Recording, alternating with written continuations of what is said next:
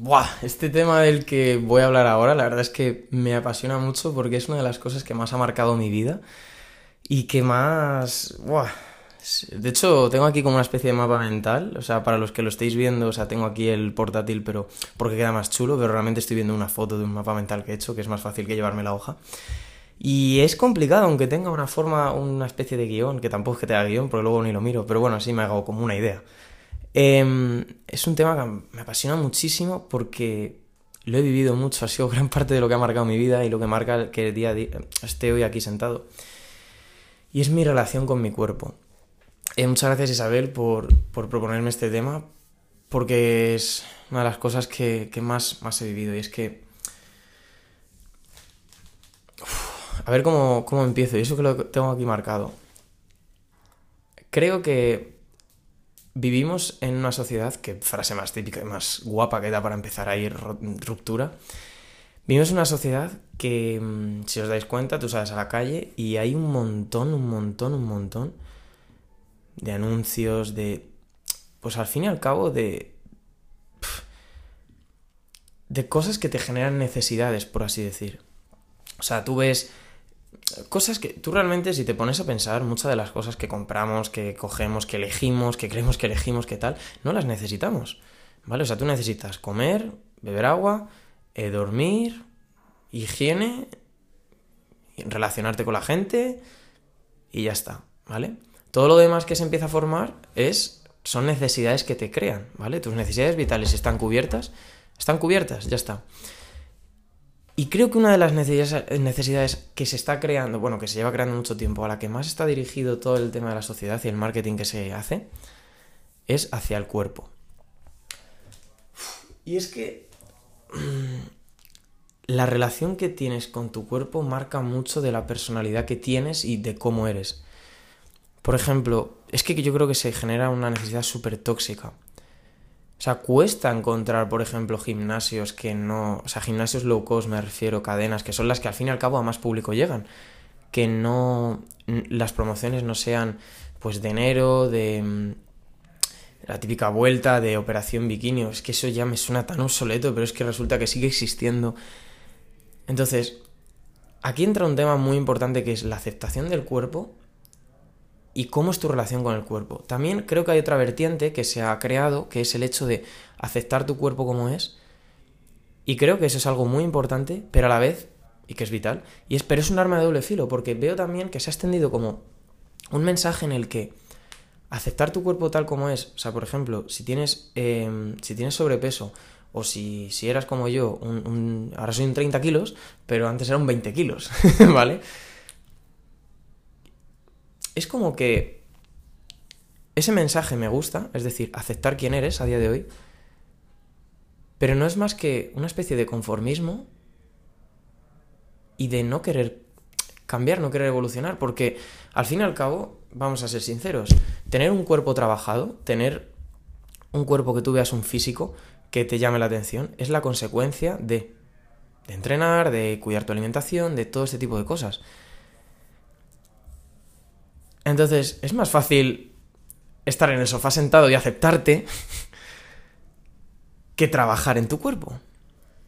Pero cojones, mira, hay una frase que me gusta mucho, que, bueno, una frase, es un concepto, que mm, escuché hace, muy, hace muy poquito, que decía, no somos una mente, no somos un cuerpo, no somos un alma, alma o como lo quieras llamar, lo que sea, yo es por decir, pues poner un triángulo que queda guapo, es que somos uno. Entonces yo, por ejemplo, como he comentado más veces, yo me fijé mucho en la autoimagen. O sea, mi autoestima cuando pasé mi estado de depresión o mi depresión o lo que, como coño se quiera llamar. Yo la rescaté por la autoimagen, porque tenía una autoestima de mierda con mi cuerpo. Y, la, y empecé a salir del pozo porque empecé a, entrenar, a verme mejor, a estar más fuerte, ¿vale? Entonces yo empecé a desarrollar la parte del cuerpo. Pero, ¿desde dónde lo hacía? Lo hacía desde una carencia, una, una necesidad de aprobación, de que pensaba, yo tenía en mi, en mi cabeza que la imagen del éxito era un hombre fuerte, grande, eh, superficial, eh, que se viste súper bien, que se ve súper increíble, que entra a los sitios y toda la peña le mira, querer llamar la atención, querer ser aceptado, o sea, mi, esa herida que siempre he tenido yo. Entonces yo todo lo que hacía era por y para cubrir esa imagen, cubrir esa carencia que yo tenía. Entonces era una relación tóxica que tenía realmente con, con, con mi cuerpo.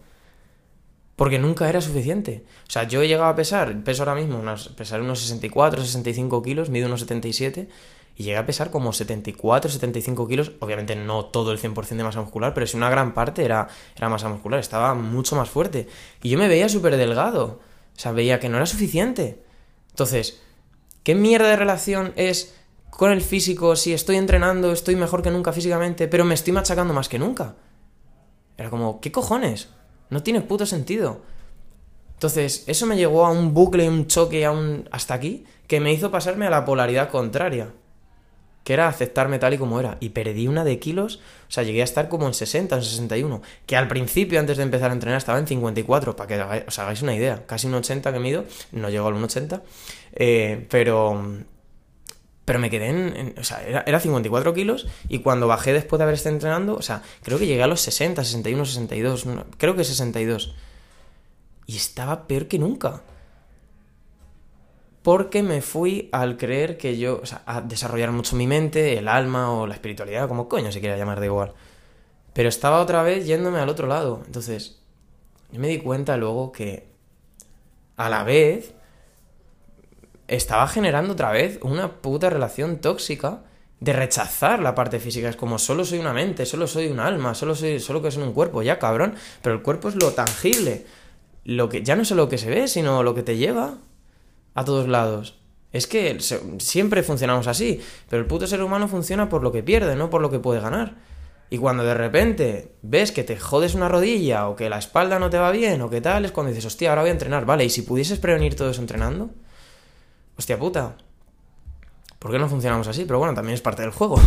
y, es, y es, es, curioso y es gracioso. Entonces, llegó un punto hace muy poco, hace, hace meses, que dije, tío, tienes que volver a hacer ejercicio. Empecé otra vez a entrenar, a hacer deporte, a hacer tenis, que es una de las cosas que más me apasionan. Pero me di cuenta que por mucho deporte que hacía tenis, había una, una realmente había una... me faltaba una cosa, que era entrenar mi cuerpo como tal, el ejercicio, el entrenamiento de fuerza. Entonces, dije, vale, mm, tengo que primar ahora mismo mi salud en todos los sentidos. En, no somos una mente, no somos un cuerpo, no somos un alma o espíritu, lo que sea. Somos uno. Digo, durante una época cubrí una, durante otra época cubrí otra, y si empiezo a cubrir todas. Hostia puta. Fue cuando en septiembre, fíjate, en septiembre, curioso que es cuando se supone que todos, todos vuelven al gimnasio y lo dejan y tal. Esos meses ahí, esas crestitas que vienen bien en el sector del fitness, pero yo me, como siempre he tenido como una falta de dirección, de disciplina, de todo este tipo de cosas, me apunté a algo que era totalmente contrario y diferente a lo que hago yo, lo que hacía yo, que claro, porque yo iba a entrenar y era como, vale, sí, hacía eh, repeticiones y tal, pero lo hacía a mi ritmo, entonces claro, realmente no me esforzaba, yo iba a entrenar por entrenar. O sea, por inercia, por, por, por esa puta mierda que tenía en la cabeza de que tenía que, que, estar más fuerte. Entonces me apunté a algo en lo que me dijeran, en plan, puto militar, lo que hacer y, y ya está. Y me apunté a CrossFit, o sea, me pasé al lado oscuro. y es una de las cosas que mejor me ha venido. Porque la idea es mejorar tu físico, mejorar tu salud, tal, no sé qué, pero detrás de eso he abierto una puerta, me ha hecho ser mucho más disciplinado, siempre que estoy entrenando es como, David, siempre puedes dar un poquito más, siempre puedes dar un poco más de ti. Y, y ese, ese afán de superación un poquito más todos los días es bestial y es tan transferible a todo lo demás, pero tan, tan, tan transferible. Es que me encanta esa idea porque realmente nuestra mente siempre nos está jugando a... Hasta aquí está bien, pero siempre puedes un poco más, siempre puedes dar un poco más de ti. Siempre te puedes esforzar un poco más, siempre, siempre. La mente te va a hacer creer que no, porque su zona de confort es el no, el no sufrimiento, el no dolor, y al fin y al cabo todos los días pues te estás exponiendo si entrenas. Pero detrás de eso es bestial todo lo que hay, todo lo que estoy descubriendo de verdad. Y, y gracias a eso, creo que tengo la mejor relación que nunca con, con mi cuerpo y con todo, como mucho mejor, antes comía en plan seis comidas al día, todo este tipo de cosas que... O sea, es que todo depende de las prioridades y los objetivos que tengas en tu vida. El mío es simplemente alimentarme bien y me alimento mejor que nunca. he cogido algo de peso, eh, me noto un poquito más, un poquito más fuerte. Pero claro, es una consecuencia. He echado bastante más culo, eh, ojo. Pero todo eso es una consecuencia. O sea, tú cuando ves un físico, te habla de cómo son sus hábitos. Ves a una persona que está fuerte y dices, hostia, es la consecuencia de todos los días entrenar. Que tú veas una mente preparada para gestionar situaciones es una consecuencia de todo el background que hay detrás de días leyendo, aplicando, todo este tipo de cosas. Pues el cuerpo es lo mismo. Entonces, aceptarte como eres sí, pero para entender del punto del que partes y de que a lo mejor no te estás tratando lo mejor que puedes porque tu cuerpo es tu templo, eres tú. Es una parte de ti, te guste o no. Entonces, tú decides si lo quieres tratar bien o, o lo quieres tratar mal. Pero sobre todo yo te haría una pregunta cuando, cuando entrenes o hagas lo que hagas con este tipo de cosas. Y es, ¿desde dónde lo haces y para qué lo haces? Yo en el momento que empecé hace, joder, hace cinco años y medio ya, ¿desde dónde lo hacía? Desde una falta de autoestima. ¿Para qué lo hacía? Para cubrir una carencia, un trauma que tenía yo de no ser lo suficiente hoy en día, ¿desde dónde lo hago? Lo hago desde el desapego de un resultado de no verme de X manera, desde que quiero verme ser mi mejor, mi mejor versión y para tener una buena salud, para tener unos buenos hábitos. Porque tiene una transferencia, me siento mucho más enérgico, me siento, o sea, todo, todo es, es brutal. Entonces siempre hazte esa pregunta, ¿desde dónde y para qué lo haces? A mí es lo que me ha ayudado a ver mucho de, estas cosas, de todo en general. Y es que, joder, te das cuenta al final que el entrenar también es como... Es que no me apetece, o sea, cuando me levanto, no me apetece, o sea, me di total, no sé qué, no me apetece ir y digo, me cago en la puta. Pero bajo ya cuando estoy entrenando digo, menos mal que he venido y cuando acabo es, buah, gracias David por otro día haberte levantado y haber venido. Y eso también es el poder de la disciplina, porque no te va a apetecer entrenar, pero cumple, o sea, es que es lo mismo de siempre. Te lo puedo contar, pero prueba a vivirlo. O sea, detrás de la premisa de eh, te vas a sentir mejor, no sé qué, es que son cosas que no te vas a sentir mejor hasta que empieces a sentirlo, a vivirlo. Entonces, tu relación con tu cuerpo va a mejorar en el momento en el que te empieces a cuidar de verdad. Y no es que entrenes por entrenar, es desde dónde y para qué lo haces, recuérdalo. Te lo digo por mi propia experiencia. Porque antes entrenar para mí era como tener el látigo detrás, que nunca era suficiente. Y no sabéis lo duro que es eso. Bueno, a lo mejor sí. Cada uno vive su película. Pero a mí me mató. O sea, me tuvo que hacer dejar el fitness. Yo me dedicaba a ello. Y yo era entrenador o lo que fuese. O sea, yo trabajaba como monitor de, gimnasio, de todo. Y lo dejé porque realmente, ¿desde dónde lo hacía? Desde una necesidad. Desde una necesidad de, de, de cubrir toda mi falta de autoestima. El ser aceptado por un puto físico, por llegar a un sitio y creerme Dios, que sin decir nada ya todo el mundo me mirase. Cojones, tío. Entonces, luego, por ejemplo, con el tema del cuerpo, eh, que comentaba antes del, del, marketing que se genera en todas, en todas las sociedades, tema de clínicas para cambiar tu, incluso la complexión de tu cara, o sea, eh, ponerte pelo, eh, un montón de cosas así. Y yo también, o sea, aquí me abro y es como, yo a mí es como, ¿para qué? Precisamente para qué. Sé que hay mucha gente que lo hace por, por esa falta de amor propio, que es el amor más difícil de todos, siempre lo diré, el tener amor propio. Pero yo como que lo rechazo un poquito. Entonces también me abro aquí con, con vosotros. Y es como a lo mejor es porque todavía queda una parte de mí en la que eh, yo pues, antes me descuidaba bastante más, eh, después de pasar toda esa época en la que era iba como fuese a cualquier sitio y da igual.